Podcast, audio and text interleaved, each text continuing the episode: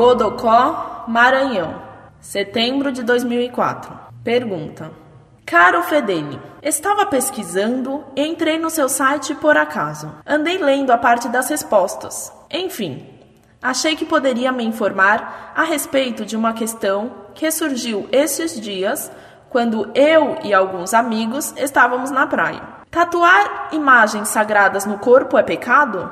Me refiro a imagens como santos, crucifixos e etc. Explicarei. Eu e meus amigos estávamos na praia esses dias quando começamos a reparar nas tatuagens que desfilavam por ali. Algumas delas tinham retratadas imagens sacras, como as que eu me referi acima.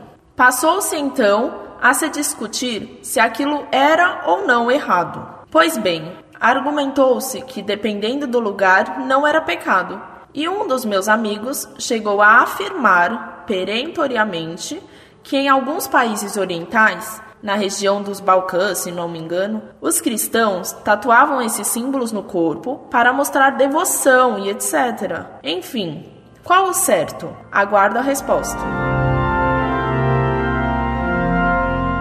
Prezado Salve Maria, nosso corpo é templo de Deus e devemos respeitá-lo. Por isso Deus determinou: Não fareis incisões na vossa carne por causa de algum morto, nem fareis figura alguma ou sinais sobre o vosso corpo. Portanto, toda tatuagem é má. E se a tatuagem é de uma imagem religiosa, é pior ainda. Além do desrespeito do corpo, haverá o desrespeito da imagem sagrada. Quem costumava tatuar o corpo eram os selvagens. Mais tarde, isso passou a ser um vício característico de piratas, bandidos, presidiários. Hoje, esse mau costume se disseminou no meio do povo todo.